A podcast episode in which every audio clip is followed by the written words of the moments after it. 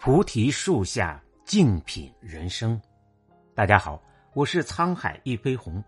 今天跟大家分享的文章是：人生择善而处，则君子而交。作家李月亮曾感慨的说：“中年人交朋友特别难。第一，防备心变重，心很难打开；第二，但凡看出笑脸背后的心机，就主动的远离。”仅存的几个朋友也开始明确的分档，能说心里话的不能说的，能一起做点事的不能做的，能借点钱的不能借的，安排的明明白白。年轻时总以为五湖四海皆兄弟，人人都是一片真心，遇到的人越多，越是能够明白，选择朋友是一场删繁就简的人生修行。王小波曾经说过：“一辈子很长，要和有趣的人在一起。前路漫漫，如得一位趣友，便能步履轻快，洒脱不停。”金庸曾给蔡澜的书写过一篇序，里面提及两人之间的友谊。除妻子以外，蔡澜陪金庸去过最多地方，走过漫长旅途。他的潇洒和有趣，常常能驱走沿途的阴霾与不愉快。从不抱怨食物不可口，从不抱怨汽车太颠簸，不抱怨女导游不美貌。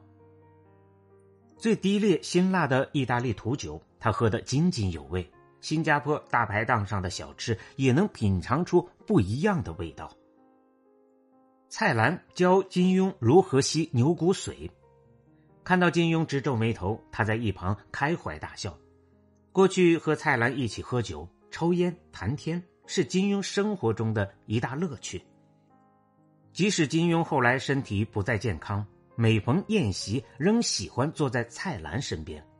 金庸说：“一来习惯了，二来可以互相悄声说些席上旁人不中听的话，共饮以为乐；三则可以闻到一些他所吸的香烟余气，烧过烟瘾。去友之间不谈金钱利弊，喝爱喝的茶，读爱读的书。”有聊不完的共同话题，和志趣的朋友在一起，共享欢歌笑语，人生也会变得有趣；和志趣相投的朋友在一起，有共同的理想，便可奔赴远方。往后的日子，与懂你的人交往，与有趣的灵魂相逢。听说过这样一句话：真诚批评你的人，是你今天的敌人，明天的朋友。盲目吹捧你的人，是你今天的朋友，明天的敌人。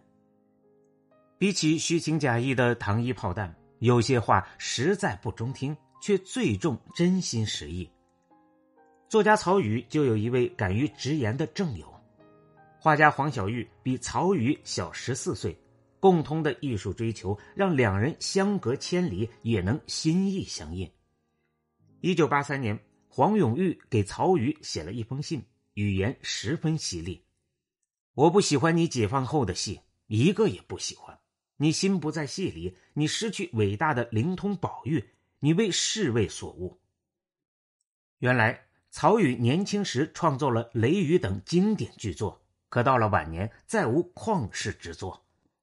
面对如此不留情面的指责，曹禺非但没有生气，还给黄永玉回了一封长信：“你鼓励了我。”你指责我三十余年的空洞，击中了我的要害。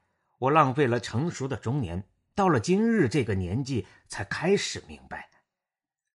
知乎上有个问题：什么样的人才算是真正的朋友？一个高赞回答说得好：真正的朋友，即使言辞相向，真心亦可相见。老话说，难得的是正友，当面敢批评。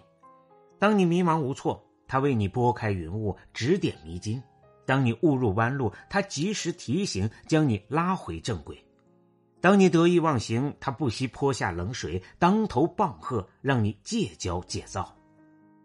到了一定的年纪，就会明白，人生顶峰喝彩的人很多，但在歧途前肯舍身拦住你的，只有那个真心待你的人。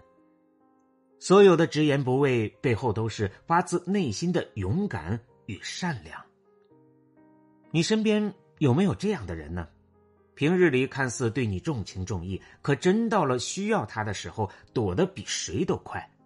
风光时跟你称兄道弟，你栽了跟头，他就成了陌路人。你以为的推心置腹，到最后只为求你办事。想起复旦大学陈果老师说的：“交朋友并不是因为朋友有用，不是为了利用对方，我们才去结交。最好的友谊永远是无用的。”杜甫和高适相识于旅途中。可真正相知时，杜甫正处于人生低谷。